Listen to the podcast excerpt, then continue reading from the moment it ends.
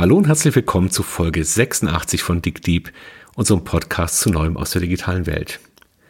Algorithmen und künstliche Intelligenz sind ja sowas wie die Kernkraft des 21. Jahrhunderts. Für die einen die Wunderkammer und der Zauberkasten, für die anderen der Untergang der Menschheit. Doch vielleicht ist diese Polarisierung falsch. Denn wir müssen viel mehr lernen, wie wir mit Algorithmen und Daten und Machine Learning und künstlicher Intelligenz, wie wir damit gut umgehen. Eine der Organisationen, die sich auf die Fahne geschrieben hat, mehr Transparenz und mehr Fairness in Algorithmen zu bringen, ist Algorithm Watch. Und wir sprechen heute mit einem der Gründer und Geschäftsführer von Algorithm Watch. Herzlich willkommen, Matthias Spielkamp. Hallo. Herr Spielkamp, welches Thema hat Sie denn diese Woche bei Algorithm Watch besonders beschäftigt? Wir haben uns gerade beschäftigt mit einer neuen Auswertung der, ähm, des YouTube-Empfehlungsalgorithmus bei dem wir versucht haben herauszufinden, welche Videos denn eigentlich in ähm, den Newskasten aufgenommen werden. Ich sage jetzt mal Newskasten, weil ich den genauen Ausdruck dafür nicht kenne, aber YouTube featuret auf der Startseite halt bestimmte Nachrichtenvideos. Und da ist für uns äh, immer eine interessante Frage, welche kommen denn da vor? Und kann man so ein bisschen darauf schließen, welche Sortierung die Firma, das Unternehmen, was dahinter steht, vornimmt. Und äh, da haben wir eine Datensammlung gemacht, in dem Fall keine Spende, sondern wir haben das selber äh, eingesammelt. Das heißt, da waren keine Dritten dran beteiligt und sind jetzt dabei äh, zu überlegen, was denn da, ob denn da eine Story drin steckt in dem, was wir gefunden haben. Das ist eine sehr spannende Geschichte, die Sie da gerade erzählen, denn diese Algorithmen sind ja eigentlich das Betriebsgeheimnis von den großen Tech-Spielern. Und Sie versuchen jetzt reinzuschauen. Wie muss ich mir das vorstellen? Also in dem konkreten Fall ist es ziemlich schlicht. Das heißt nicht, dass es einfach ist, aber wir programmieren halt eine Software, mit der wir dann auf der Website schauen können, welche Nachrichten in Videoform denn eigentlich in dieser in diesem Newsreel angezeigt werden. Und die sammeln wir über eine Weile, um jetzt eben nicht nur so einen ähm, Schnappschuss davon zu haben, sondern zu sehen über einen bestimmten Zeitraum, sagen wir mal eine Woche, was wird da gefeatured und sammeln auch die ganzen Daten ein, die damit kommen. Heißt in dem Fall aber nichts weiter als, wer ist der Publisher, also wer ist der Veröffentlicher dieser Videos, wann werden die veröffentlicht, ähm, kann man an dem Datum ablesen, ob die aktuell sind und dergleichen mehr. Und dann schauen wir zum Beispiel nochmal im Vergleich dazu, wie viele Videos sind denn von diesem Anbieter insgesamt veröffentlicht worden. Also nehmen wir ein Beispiel. Die Tagesschau ist mit ihren Videos bei YouTube vertreten und die veröffentlichen dann zum Beispiel in einer Woche, ich nenne jetzt einfach eine Zahl, nageln Sie mich nicht drauf fest, ob das jetzt die richtige ist, ich habe das nicht alles so parat, 700 äh, Videos. Ja? Und von diesen 700 Videos werden dann 350 in, dieser, in diesem Newsreel gefeatured. Und das bedeutet, dass halt jedes zweite Video da aufgenommen wird.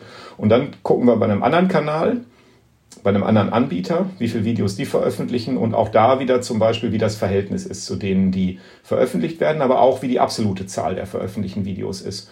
Und dann kann man zumindest mal so vage äh, Hypothesen darüber aufstellen, was denn eine Rolle spielt bei der Frage, welche Videos YouTube an der Stelle empfiehlt. Und man kann auch ja zumindest mal eine Hypothese bilden dazu, ähm, ist das in Ordnung oder ist das nicht in Ordnung. Also man könnte etwa sagen, wenn ein Anbieter sehr, sehr viele Videos veröffentlicht und davon werden zum Beispiel auch jeweils die Hälfte in diesem Newsreel dargestellt, dass das ja eigentlich ganz fair aussieht. Das heißt, äh, das Verhältnis von veröffentlichten Videos zu Videos, die hervorgehoben werden, ist das gleiche wie bei der Tagesschau, aber es sind absolut gesehen viel, viel mehr. Ist das dann so eine Art Spam? Ist das eine strategische Vorgehensweise des Anbieters?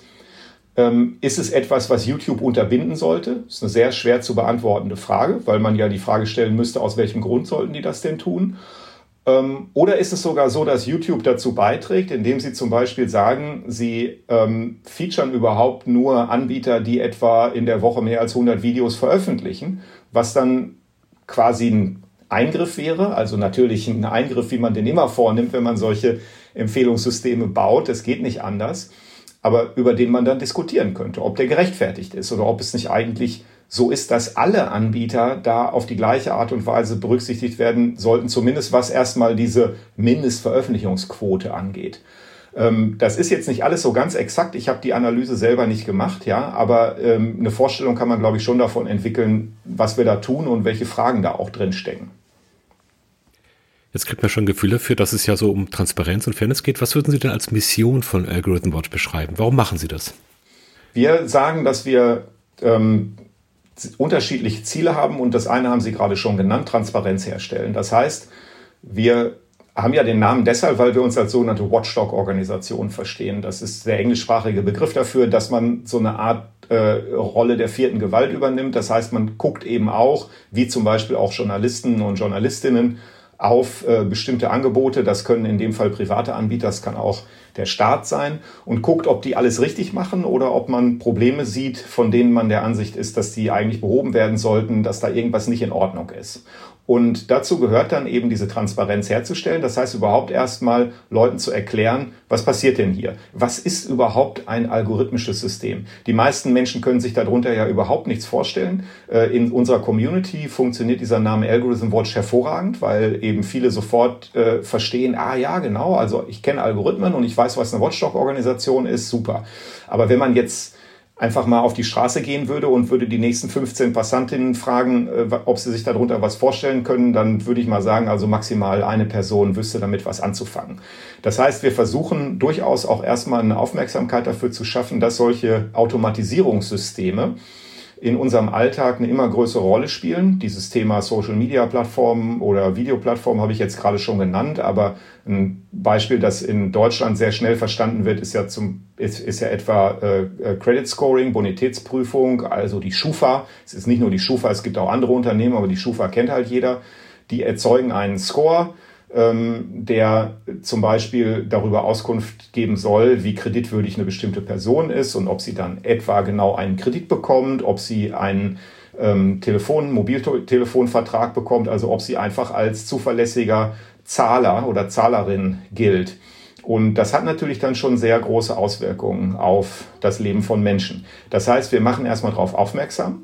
Dann habe ich das zweite aber auch schon genannt da, wo wir Schwierigkeiten sehen, wo wir also der Ansicht sind, Moment, da stimmt irgendwas nicht, ähm, entweder macht ein Anbieter tatsächlich etwas falsch oder wir sind der Ansicht, ja, wir wissen gar nicht, ob die was falsch machen, aber es wäre sehr, sehr wichtig, ein bisschen besser zu verstehen, was die eigentlich tun, damit wir uns ein Bild davon machen können, ob das alles so seine Richtigkeit hat. Da weisen wir halt drauf hin und versuchen dann schlussendlich auch politischen Druck zu erzeugen. Einmal über eine Öffentlichkeit, sagen wir mal, indem wir ähm, eine Kampagne machen und äh, die Leute bitten, einen offenen Brief zu unterschreiben, der dann an Politikerinnen und Politiker geschickt wird. Oder indem wir direkt mit ähm, PolitikerInnen sprechen darüber, welche Forderungen wir haben. Ähm, oder indem wir tatsächlich auch konkrete Änderungsvorschläge machen für Gesetzgebungsprozesse, wenn wir der Ansicht sind, da läuft was falsch.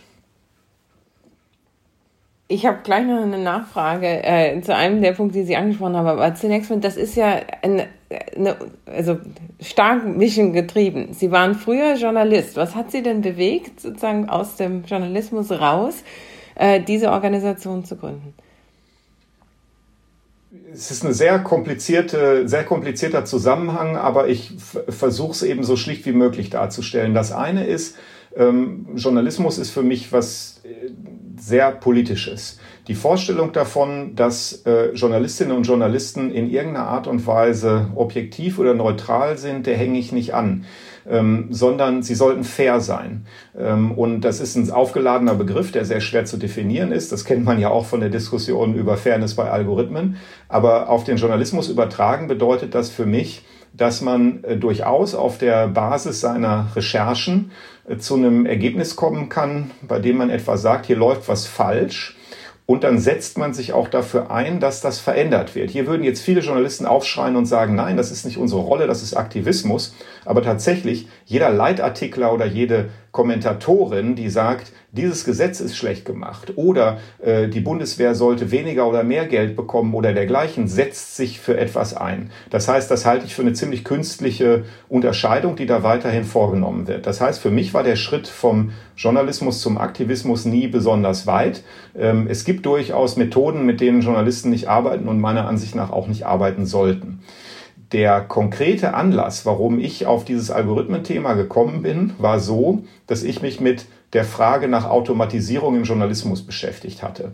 Das war vor vielen Jahren, inzwischen vor so sechs Jahren ungefähr, war das mal ein ganz heißes Thema. Da hieß es dann Roboterjournalismus und braucht man in Zukunft Journalistinnen und Journalisten überhaupt noch? Und dann habe ich mir das mal ein bisschen genauer angeschaut und habe auch eine Veranstaltung dazu organisiert. Und ehrlich gesagt fand ich das ziemlich schnell ziemlich langweilig, weil äh, das für mich tatsächlich relativ triviale Fragen sind. Automatisierung findet überall statt. Nein, ähm, Roboter werden Journalisten nicht ersetzen. Da, wo sie das aber können, zum Beispiel äh, aus äh, Wetterdaten einen Wetterbericht zu schreiben, der in meiner App drin steht, da ist das auch wirklich eine gute Idee. Das sollten nämlich eigentlich Menschen überhaupt nicht machen. Es ist eine ziemlich bescheuerte Aufgabe, die natürlich jetzt im Sinne von, man muss einen Lebensunterhalt verdienen, gerechtfertigt sein kann, aber ansonsten doch eine ziemlich dröge Sache. Und ähm, über dieses Thema bin ich aber eben zu den Algorithmen gekommen und dann ist ein Paper erschienen, das wirklich für mich selber, ja, ich kann schon sagen, hört sich groß an, aber mein Leben verändert hat.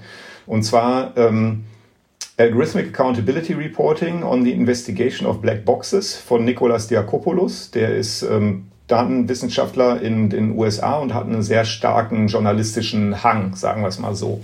Und der hatte ein äh, Forschungsaufenthalt am Tau Center for Digital Journalism der Columbia University und hat eben in dieser Zeit dieses ziemlich dünne Papier geschrieben. Also dünn eben nicht im Sinne von Substanz, da war viel drin, aber das war jetzt nicht irgendwie eine 80-seitige Studie, sondern er hat einfach mal kurz und knapp dargelegt, wo solche algorithmischen Systeme automatisierte Entscheidungssysteme, gibt ja verschiedene Begriffe dafür, schon eine Rolle spielen im öffentlichen Leben und einen Einfluss haben auf Menschen und warum er eine Rolle des Journalismus sieht, das zu überwachen.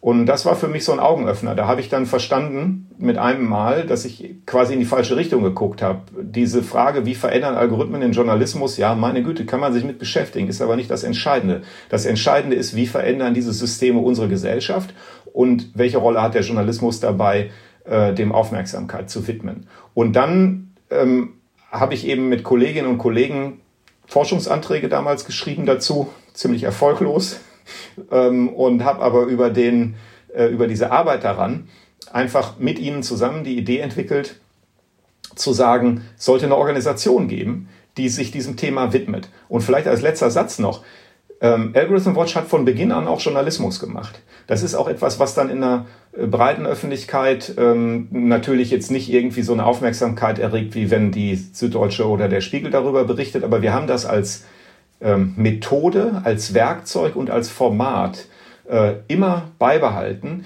denn wir möchten ja haben wir eben schon drüber gesprochen, Menschen darüber aufklären. Und dafür sind journalistische Formate einfach immer noch hervorragend geeignet. Das heißt, eine Story zu schreiben, die etwas erzählt, die Beispiele nennt, die Betroffene darstellt und wie diese Systeme eine Wirkung und einen Einfluss auf ihr Leben haben, das ist ein sehr, sehr gutes Format, um Aufklärung zu betreiben. Und deswegen haben wir das von Beginn an gemacht und machen das auch jetzt noch weiter. Und versuchen das auch eben dann zum Beispiel in die größere Öffentlichkeit zu bekommen, indem wir mit ähm, Mainstream-Medien kooperieren. Ja, also eben mit der Süddeutschen, mit dem Spiegel, mit vielen ausländischen Medien haben wir in der Vergangenheit schon zusammengearbeitet, damit unsere Stories dann am Ende auch an eine größere Öffentlichkeit kommen. Das heißt, der Schritt ist nicht groß äh, und tatsächlich würde ich immer noch sagen, ich bin weiterhin Journalist, aber eben nicht mehr nur.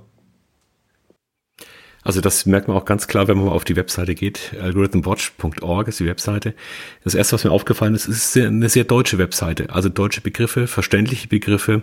Es wird über Entscheidungssysteme gesprochen, äh, Automatisierung und so weiter. Also Dinge, die man relativ gut kommuniziert. Und da merkt man diesen journalistischen Anteil bei Ihnen sehr, sehr stark. Wie relevant sind Sie denn schon geworden? Oder andersrum gefragt, wie viele Feinde haben Sie schon? Wie gehen denn die Unternehmen damit um, dass sie über Untersuchungen über Datenspenden aus Ihrer Sicht vielleicht sogar ausspioniert werden? Also zum einen freut es mich zu hören, dass Sie das so sehen, dass das verständlich ist, was wir da machen. Ich glaube tatsächlich, wir haben an vielen Stellen noch einen ziemlich weiten Weg zu gehen, weil wir auch unterschiedliche Zielgruppen haben. Und ähm, wir arbeiten ja viel mit Wissenschaftlerinnen und Wissenschaftlern zusammen und da muss man dann auch wiederum ja, Begriffe verwenden, die sich der, äh, dem normalen Nutzer oder der Nutzerin nicht sofort erschließen. Ähm, aber wir versuchen diesen Storytelling Ansatz auch auf unsere Politikbeeinflussung zu übertragen, weil eine normale, mhm. normale in Anführungszeichen, also eine Nicht-Expertin äh, als Bundestagsabgeordnete etwa oder ein Nicht-Experte, die haben davon ja genauso wenig Ahnung wie ähm, Leute, die eben nicht im Bundestag sitzen. Die haben so ein breites Themenspektrum, dass die da auch Laien sind. Und wenn wir denen auch eben über Storytelling ein bisschen näher bringen können, wo die ähm, Chancen und Probleme liegen, wir gucken ja immer auf beides, dann ist da natürlich viel erreicht. Ähm, aber ich, wir glauben selber, dass wir da schon noch besser werden können. Nicht unbedingt im Journalismus selber, aber da, wo wir auch versuchen, tatsächlich zu formulieren, worum geht es uns denn eigentlich. Ähm, aber ich will ja gar nicht da falsche Bescheidenheit äh, vorspiegeln. Ich glaube schon, dass wir ähm, in kurzer Zeit sehr relevant geworden sind. Woran kann ich das ablesen? Wir bekommen zahlreiche Anfragen, schon also die, auf, die zu uns, die bei uns eintreffen, ohne dass wir uns da groß drum bemühen. Ähm, wir werden aufgefordert, Stellungnahmen abzugeben zu Gesetzgebungsprozessen. Wir bekommen Einladungen von Abgeordneten auf Ebene der Bundesländer, der Bundesregierung, der, ähm, des Europäischen Parlaments, aus dem Europarat und so weiter, um unsere Sicht auf die Dinge darzustellen. Und das zeigt uns schon, wir haben da eine Lücke getroffen äh, oder gefüllt, versuchen eine Lücke zu füllen, die da schon entstanden ist. Zu dem Zeitpunkt, als wir uns gegründet haben, inzwischen eben vor fünf Jahren, also als, als Initiative sogar schon vor sechs Jahren, als Organisation sind wir dann vor fünf Jahren gestartet. Da gab es eben kaum jemand anderen, der sich mit dem Thema aus dieser Perspektive beschäftigt hat. Die Wissenschaft beschäftigt sich damit ja schon sehr, sehr lange. Ähm, aber die sowohl die Medien als auch die Zivilgesellschaft äh, hatten da noch nicht so stark angefangen. In den USA viel mehr als hier. Ähm, da gab es ähm, Publikationen wie ProPublica, die es ja auch weiterhin gibt, aber die sich das damals zum Beispiel sehr stark auf die Fahnen geschrieben haben, darüber zu berichten, auch wirklich tolle Recherchen gemacht haben. Aber in Europa gab es da noch nicht so viel. Und das war eben auch unser, ja, unser Angebot, unser Pitch, wenn man das so nennen will, zu sagen, wir wollen eine solche Rolle eben in Europa ausfüllen. Nun ist Europa allerdings ein ganz anderer Kontinent als der nordamerikanische, weil wir hier nun mal eben diese vielen Länder haben mit den vielen verschiedenen Sprachen und es keine echte europäische Öffentlichkeit gibt. Das heißt, äh, wir haben selber versucht darauf hinzuwirken, indem wir zum Beispiel den Automating Society Report geschrieben haben, also zwei Fassungen davon. Da haben wir untersucht, das erste Mal in zwölf Ländern, das zweite Mal in 16 Ländern in Europa, wo solche automatisierten Systeme verwendet werden und was die für Auswirkungen haben. Und haben in dem zweiten Fall es sogar geschafft, zumindest Ausschnitte davon auf Italienisch, Französisch, Spanisch, äh, Englisch und Deutsch zu veröffentlichen. Der erste Report ist nur auf Englisch erschienen. Das ist eine Mammutaufgabe, ja, also auch logistisch gesehen. Und ähm, das muss man aber eben hier machen, wenn man eine größere Öffentlichkeit erreichen will, wogegen die Amerikaner eben einfach die Situation haben, die veröffentlichen auf Englisch und haben gleich einen Markt von ähm, anderthalb Milliarden Menschen, weil es ja sogar über ihr eigenes Land weit, weit hinausgeht. Hm? Oder mehr als anderthalb Milliarden. Aber Sie wissen, was ich meine. Sie haben gerade Übersetzungen angesprochen. Das ist äh, für mich so immer so ein gutes Beispiel, wo KI ja wirklich Fantastisches leistet mittlerweile und auch, äh, wie Sie sagen, dröge Arbeit oder herausfordernde Arbeit, aber schöner wäre es, wenn man sie nicht machen muss, äh, ersetzen kann. Ähm, muss ich natürlich gleich mal fragen, ob Sie das nutzen als Starthilfe für diese Übersetzungen. Aber vor allem auch, wenn Sie entscheiden, um welche Algorithmen Sie sich kümmern. Ähm, was ist der Trigger? Zwischen muss ich hingucken oder kann ich ignorieren, weil es setzt ja nur dröge Arbeit? Eine, also man erkennt daran, wie gut die Frage ist, dass wir sie bis heute nicht beantworten können. Jedenfalls nicht so beantworten können, dass ich Ihnen jetzt eben so einen Kriterienkatalog nennen könnte und sagen könnte, hier, wenn diese Kriterien erfüllt sind, zack, zack, zack, zack, dann fällt das in unseren Beobachtungsbereich und wenn das nicht der Fall ist, dann nicht. Ähm, aber da sind wir ja nicht die Einzigen. Denn zum Beispiel hat ja die Europäische Kommission gerade einen Gesetzgebungsvorschlag vorgelegt, die KI-Verordnung, die äh, ja auch diesen Versuch machen soll, äh, muss. Wenn sie etwas regulieren will, muss sie definieren, was sie regulieren will. Und das äh, funktioniert unserer Ansicht nach auf zwei Ebenen sehr schlecht. Einmal bei der Frage, wie definieren die KI? Ja, da gibt es auch gerade großen Streit drum, weil zum Beispiel da gesagt wird, also da geht jetzt die Tendenz dahin zu sagen, wir reden nur von KI im Sinne dieses Gesetzes, wenn es auch mit selbstlernenden Systemen irgendwie zu tun hat. Ja?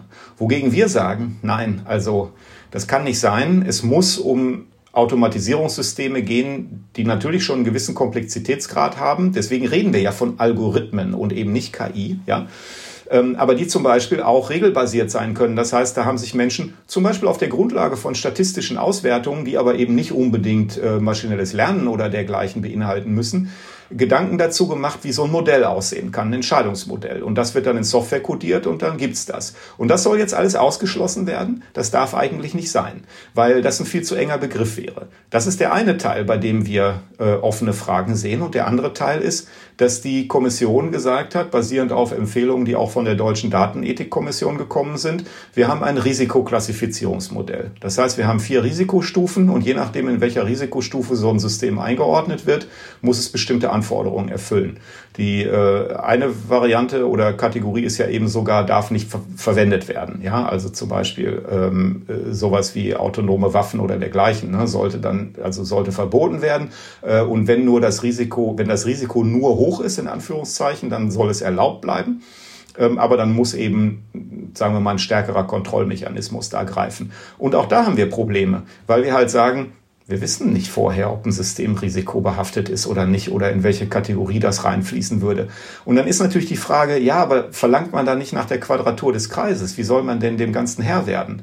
Und unser Vorschlag ist, ähm, eben eine Folgeabschätzung zu machen der Systeme, die zweistufig ist. Auf einer ersten Stufe zu sagen, es werden überhaupt Risikosignale erkannt. Das heißt, äh, nach einem bestimmten Fragenkatalog stellt sich raus, okay, das, da gibt es ein Risiko, das wir definieren können. Ja?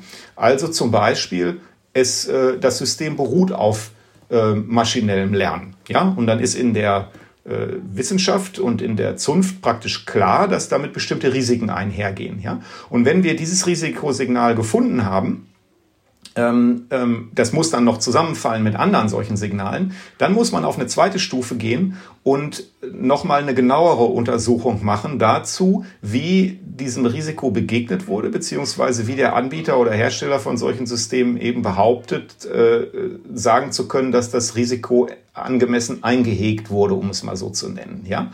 Das heißt, wir arbeiten nicht mit einem Score-Mechanismus, der sagen würde, also wenn jetzt zehn Punkte erreicht sind, dann ist es riskant und wenn es nur neun sind, dann ist es nicht riskant, sondern es kommt eben darauf an, dass wir in dieser Triage, wie wir den ersten, die erste Stufe nennen, dass dabei rauskommt, okay, da gibt's Risikosignale. Und das heißt auch nicht, dass dann das verboten werden soll, das System, sondern dann muss Transparenz gewährleistet werden, indem diese, dieses zweite Set an äh, konkreteren Fragen beantwortet wird und dann dieser Transparenzbericht auch veröffentlicht werden muss. Und Dadurch glauben wir, sagen zu können, dass man das Ganze ein bisschen besser in den Griff bekommt, denn Sie haben automatische Übersetzungen angesprochen.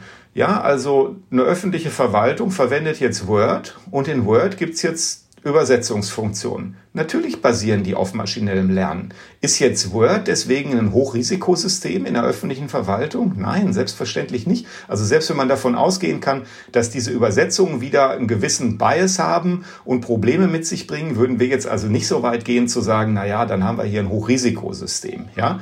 Andersrum ist es aber eben genau so, wir können Automatisierungssysteme haben, die nicht irgendwelches Deep Learning beinhalten und trotzdem sehr große Konsequenzen auf äh, das Leben von Menschen haben können. Und deswegen müssen sie da überprüft werden. Das war jetzt eine irre lange Antwort, aber ich habe keine kürzere darauf, was in unseren Beobachtungsbereich fällt.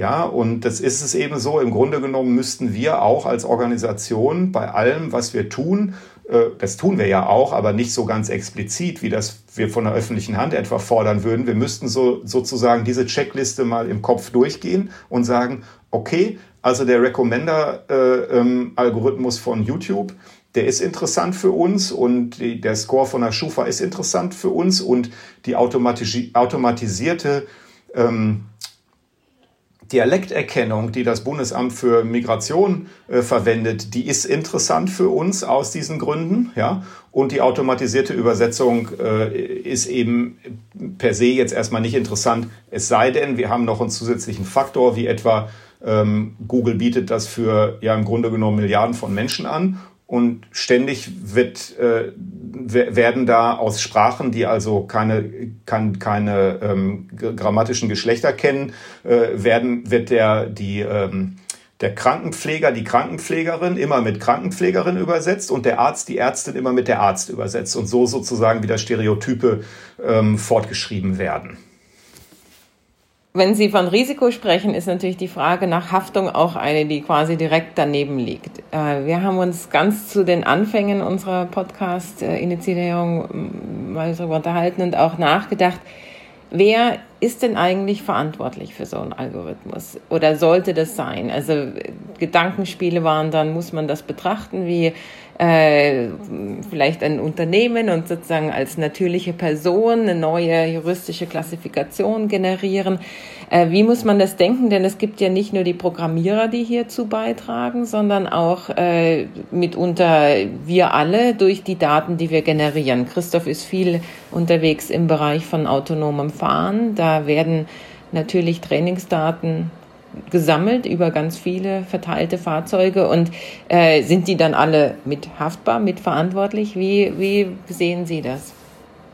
Also ja, das ist wieder eine Frage, auf die man sehr schwer eine generelle Antwort nur geben kann, aber es gibt schon ein paar Pflöcke, die man einschlagen kann, unserer Ansicht nach. Das erste ist, äh, kein, keine Maschine sollte jemals als natürliche Person angesehen werden äh, im rechtlichen Sinne. Warum nicht? Weil sie keine Verantwortung übernehmen können und auch nicht übernehmen sollten, denn ihnen fehlt ähm, Autonomie, äh, also Entscheidungs- und Handlungsfreiheit und auch Intentionalität. Das heißt, selbst wenn man jetzt sagt, Autonomie ist eine Skala und nicht ein Ein oder Aus, wo, woran ich auf jeden Fall, ähm, also was ich auf jeden Fall vertreten würde. Man kann nicht sagen, ein System ist autonom oder nicht autonom, sondern da kann man schon sagen, ähm, jetzt nehmen wir mal so ein automatisiert fahrendes Auto, das kann weniger oder mehr Autonomie haben. Ich finde den Begriff Autonomie nicht gut an der Stelle, weil er halt eben so suggeriert, okay, das ist jetzt autonom in einem menschlichen Sinne. Wir haben das ja ganz häufig in dieser Diskussion. Lernen, ja, also Maschinen lernen nicht wie Menschen. Intelligenz ist äh, bei der sogenannten künstlichen Intelligenz was völlig anderes als bei Menschen. Und so ist es mit der Autonomie auch. Ähm, aber auch bei Menschen gibt es ja Abstufungen. Also auch vor Gericht kann man darauf plädieren, dass ich jetzt nicht zurechnungsfähig gewesen bin in der Situation und deswegen nicht so viel Verantwortung für mein Handeln übernehmen muss, wenn ich zum Beispiel sturzbetrunken gewesen bin oder unter Medikamenten stand oder dergleichen mehr. Aber jedenfalls läuft es darauf hinaus, also eine natürliche Person, äh, also die, diese Zuschreibung sollte ein maschinelles System niemals haben. Ähm, und dann schließt sich aber natürlich die Frage an, wer in dieser langen Kette der Verantwortlichkeit wird denn ja im Grunde genommen zur Verantwortung gezogen und im Zweifel auch haftbar gemacht. Sie haben gesagt, das haben Sie relativ früh diskutiert. Wir auch. Ähm, eine der ersten Infografiken, die wir erstellt haben bei Algorithm Watch, war die lange Kette der Verantwortlichkeiten. Ich glaube, so haben wir das genannt. Weil wir gesagt haben, wenn es um so ein Automatisierungssystem geht, dann geht es schon mal damit los, dass überhaupt entschieden wird, was denn automatisiert, werden soll. Ist es eine gute Idee, ein algorithmisches System dafür zu bauen, ein Risiko, eine Risikobeurteilung von Straftäterinnen und Straftätern zu machen? Ist das überhaupt eine gute Idee, ja, das zu tun? Da kann man sich trefflich drüber streiten. Wenn man dann entschieden hat, man will das machen, dann geht's halt los damit, dass man mal ein Modell entwickeln muss, nachdem, wenn wir jetzt von Machine Learning ausgehen, überhaupt erstmal äh, trainiert wird. Also ein Algorithmus entwickeln, mit dem man überhaupt aus, auf Datenbasis was trainieren kann, woraus dann am Ende ein Modell wird. Da sind dann diejenigen dabei, die die Daten einsammeln, die die Daten aufbereiten, äh, bereinigen und so weiter. Natürlich tragen die auch eine Verantwortung. Dann kommen diejenigen, die den Algorithmus schreiben, die haben eine Verantwortung. Dann kommen am Ende die, die das implementieren und dann gibt es die, die das auch noch in dieses äh, in den Kontext einbetten, weil wir natürlich sagen, das sind soziotechnische Systeme, wieder so ein wunderschöner Begriff, ja. Aber das soll ja einfach nur zeigen, äh, das System selber ist ja je nach Kontext ähm, ganz unterschiedlich und kann unterschiedliche Folgen mit sich bringen. Ja, also in dem einen Fall äh, habe ich, äh, wir hatten das Thema schon, äh, habe ich ein Übersetzungssystem und das soll mir einfach nur helfen, ähm, keine Ahnung, in meinem Alltag englischsprachige Websites zu übersetzen, damit ich die besser verstehen kann. Wenn das in einem anderen Fall dafür verwendet wird, um zum Beispiel vor Gericht äh, Dokumente zu übersetzen, die dann eine Auswirkung haben darauf, wie die Richterin oder der Richter eine Entscheidung trifft, dann hat das eine völlig andere Bedeutung. Ja? Das heißt, das darf man einfach nicht außen vor lassen. Und deswegen lässt sich eben diese Frage nach der Verantwortung auch eher nur von Fall zu Fall beantworten, bis eben auf das, was ich gesagt habe. Es kann nicht sein, dass dem der Maschine eine Verantwortung zugewiesen wird. Vielleicht, also wenn es nicht zu lang wird, nehme ich ein Beispiel, was ich immer sehr treffend finde, äh, denn ähm, es macht so ein bisschen die, glaube ich, die Auswirkungen auch deutlich. Es gab den Fall, bei dem ähm, bei Facebook eine ähm, Kategorisierung ähm, entstanden ist. Die äh, Facebook verwendet ja diese unglaubliche Datenmenge, die die haben, in erster Linie dazu, ähm, die Nutzerinnen und Nutzer in ähm, sozusagen, also zu clustern danach, was die für Interessen haben, so dass man das besonders zielgerichtet an Werbekunden verkaufen kann. Ja, also ich gehöre jetzt zu den ähm, ähm, äh, weißen Männern zwischen 50 und 60, die in Berlin leben und kein Auto haben. Ja, dann bin ich zum Beispiel interessant für Werbung, für Carsharing, für Bikesharing und so weiter und so fort. Ja, so kann man sich das vorstellen. Und je genauer diese Cluster sind, desto teurer kann man die sozusagen an Werbekunden verkaufen. Und ähm, da wird viel mit Machine Learning gearbeitet. Das heißt, äh, die, ähm, das Unternehmen versucht, eben durch Mustererkennung zu gucken, was gibt's denn da für schöne Profilbildung, die man machen kann. Und mit einem Mal gab es eine, eine Kategorie Judenhasser. Und die funktionierte sozusagen auch. Äh, das war damals, wenn ich mich richtig erinnere, auch ProPublica, die das bekannt gemacht haben. Die haben das ausprobiert, indem sie tatsächlich Werbung geschaltet haben dafür. Und das hat funktioniert. Und dann gab es natürlich einen Aufschrei der Entrüstung, als sie das veröffentlicht haben. Und Facebook hat gesagt, ja, der Algorithmus war's. Ja, also wir haben da jetzt hier unser System laufen lassen und dann ist das halt passiert und es tut uns natürlich furchtbar leid, aber so richtig verantwortlich sind wir dafür nicht, weil ist ja alles Machine Learning und Blackbox und steckst du nicht drin, ja? Und da sagen wir, nein, äh, so läuft's nicht. Selbstverständlich müsst ihr euch dafür verantworten. Die Erklärung ist nicht falsch, ja, dass das quasi ähm, ohne Intention in dem Fall zum Beispiel des Unternehmens entstanden ist. Aber da müssen halt die Prozesse her, die dafür sorgen, dass das als Kategorie nicht wirklich angeboten wird nachher. Ja, dann muss halt eine Überprüfung stattfinden. Und wenn Facebook das nicht leisten kann, dann dürfen sie das System nicht einsetzen. In dem Fall war das jetzt äh, rechtlich, soweit ich weiß, gar nicht, ähm, also konnten sie dafür gar nicht haftbar gemacht werden. Es war halt ein Image-Schaden. In anderen Fällen, wenn es etwa darum geht, kann man ähm, auswählen, dass man in den USA Wohnungsanzeigen nur Weißen und keinen Schwarzen anzeigen lässt, dann ist es sogar ein Verstoß gegen die dortigen Antidiskriminierungsgesetze und dann wird es sogar rechtlich relevant und dann ist auch relativ klar, dass sie sich insofern auch verantworten müssen, dass sie zum Beispiel Schadensersatz zahlen müssen dafür. Welche Reaktionen erhalten Sie denn hierzulande von den Unternehmen? Gibt es diesen Dialog mit, mit den Zielkunden sozusagen?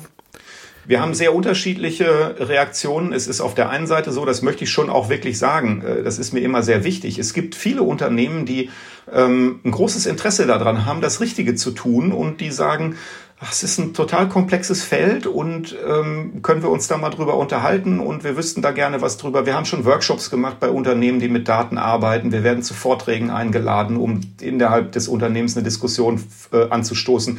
Jetzt also in dem letzteren Fall, in dem einen Fall möchte ich das nicht nennen, weil ich nicht weiß, ob die damit einverstanden sind, auch wenn es ja was Positives ist, aber zum Beispiel die Kreditanstalt für Wiederaufbau, die hat mal eine Veranstaltung gemacht, zu der sie mich und Sandra Wachter eingeladen haben, eine sehr bekannte Juristin, die sich mit dem Thema beschäftigt. Und und äh, wir haben dann dort eben uns, äh, also erstens haben wir beide einen Vortrag gehalten und dann haben wir uns mit Vertreterinnen des Unternehmens darüber unterhalten, wie denn die KfW da so agieren könnte. Und das finde ich natürlich sind sehr, sehr positive Signale, weil es ja eben zeigt, die wollen, ähm, wie gesagt, das Richtige tun. Ich gehe jetzt mal davon aus, dass das alles tatsächlich äh, äh, wirklich ernst gemeint ist und das nicht eine Schaufensterveranstaltung ist. Aber das sage ich jetzt einfach mal. So wie ich die Leute kennengelernt habe, ne, würde ich dafür schon auch ein, einstehen, das so zu verstehen. Ähm, das ist jetzt nicht einfach nur sozusagen Whitewashing. Und äh, dann gibt es äh, so Player, das sind gerade diese globalen Unternehmen, sagen wir mal wie Google, ähm, die eine exzellente PR machen und, äh, und auch so Politikarbeit, die durchaus auf uns zukommen und dann immer sagen, ja, lasst uns mal unterhalten und wir müssen uns doch mal darüber austauschen und wir haben jetzt gerade hier als Gast den Chef der Suchmaschinenentwicklung und da können wir doch mal so ein Hintergrundgespräch machen und so weiter. Und ähm, da ist es dann aber eben auch so, das ist natürlich sozusagen politische Landschaftspflege. Das heißt, äh, das ist zum Teil ernst gemeint. Das würde ich auch nicht ähm, äh, in Abrede stellen. Die, die wollen wirklich wissen, was wir denken, weil sie ja darauf auch reagieren wollen. Ähm, aber sie haben halt eben als Unternehmen doch sehr, sehr klare Ziele und man kann dann wiederum an anderen Stellen sehen, dass sie schon mit ganz schön harten Bandagen arbeiten, wenn es um das Lobbying geht, mit extrem viel Geld und eben auch mit, ähm, ja, mit, mit, sagen wir mal, Behauptungen, bei denen ich eben sagen würde, die kann man so nicht stehen lassen. Aber da findet jedenfalls ein Austausch statt. Und dann äh, gibt es eben Unternehmen wie Facebook, ähm, die, ähm, ja, ich will es mal so sagen, eher ähm, auf Krawall gebürstet sind, ähm, die uns zum Beispiel jetzt im vergangenen Sommer ja doch ziemlich deutlich bedroht haben. Ja, also das funktioniert dann schon immer so, dass die Formulierungen vage bleiben, aber da steht dann sowas drin, wir ähm, eskalieren das dann auf die nächste Stufe und wir ähm, werden dann weitere Schritte ergreifen und so weiter. Das ist dann schon immer absichtsvoll so gemacht, dass man sich so ein bisschen ausdenken kann, was das denn sein könnte. Ist das jetzt eine ein, ähm, ein Gerichtsverfahren, also strengen Sie eine Klage an, äh, melden Sie einen bei der Datenschutzaufsicht äh, oder weiß der Kuckuck, was es alles so gibt, was man da machen kann. Sperren Sie einem von der eigenen Plattform aus, was Sie etwa mit äh, den, den Forscherinnen und Forschern von der New York University gemacht haben, die dort dieses Ad Observatory betreiben. Und in unserem Fall haben sie halt gesagt, wir müssen ein Datenspendeprojekt einstellen, bei dem wir Daten von äh, Instagram-Nutzerinnen und Nutzern eingesammelt haben. Und ähm, ja, ich will es mal so sagen, also das fanden wir dann schon ziemlich aggressiv und wir haben das gemacht, wir haben das eingestellt zu dem Zeitpunkt. Das hat ganz banale Gründe. Es war Sommer, ich war im Urlaub, der Kollege, der das Projekt geleitet hat, war in Elternzeit.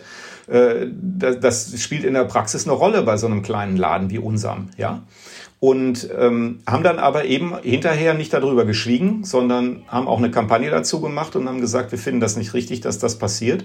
Und deswegen müssen eben auch in Gesetzen ähm, Datenzugriffsrechte verankert werden. Das heißt, wir müssen von Gesetzes wegen befugt sein, in die Daten dieser großen Unternehmen reinzuschauen, reinschauen zu können, um eben uns einen besseren Reim drauf machen zu können, was da passiert. Also sehr unterschiedlich ist dann in dem Fall die Antwort. Wir nähern uns so langsam dem Ende des Podcasts. Herr Spielkamp, Sie kriegen jetzt ja auch einen Einblick in das, was Algorithmen tatsächlich leisten können. Es gibt ja immer so ein öffentliches Bild und dann die nackte Wirklichkeit. Was für Gefühle löst das bei Ihnen aus? Ist das Angst, ist das Bewunderung oder eher Mitleid? Nein, Mitleid ist es nicht. Also ich finde es schon beeindruckend. Aber das hat ja immer auch ein bisschen was mit dem persönlichen Hintergrund zu tun. Ich bin nie ein äh, Mathe- oder Statistikgenie gewesen. Ähm, ich äh, mag das tatsächlich, mich damit zu beschäftigen. Aber ähm, ich bin schon durchaus manchmal voll der Bewunderung darüber, was für Modelle und Ideen sich die Leute überlegen, was man denn alles so machen könnte. Aber da, wo es falsch läuft, hat es natürlich auch einen abstoßenden Effekt, weil es ja doch viele Systeme gibt, bei denen man denkt, au weia, da haben sich die Menschen, die das entwickelt haben, aber sowas von überhaupt keine Gedanken darüber gemacht, in welchen Kontext das denn eingebettet ist und warum man davon jetzt vielleicht die Finger lassen sollte. Ja, also warum man jetzt dafür nicht irgend so ein Machine Learning System entwickeln sollte. Ne? Ähm, er Erkennungssysteme, ob jemand schwul ist oder nicht, äh, äh, ob er ähm, ein äh, potenzieller Straftäter ist oder nicht, anhand von Gesichtszügen zu erkennen und äh, dergleichen mehr. Also das ist schon so, äh, ich will mal sagen, äh, äh, spektakulär neben der Spur, dass, dass ich dann denke, dass ja, das löst eben eher so eine, so, so ein, ja, so, so ein Gefühl aus von, ähm, ja, Mitleid ist das falsche Wort, sondern eher Ärger, ne? wie kurz man, wie kurz, mhm. wie, wie wenig man denn da äh, versucht, nochmal auf den größeren Kontext zu schauen. Und davon gehen natürlich auch Gefahren aus, weil dann auch der Eindruck entstehen kann, das kann man alles machen, also im Sinne von, das funktioniert alles und das kann man für, sollte man für diese Zwecke einsetzen. Und da entsteht dann schon ähm, eine, eine gewisse Sorge.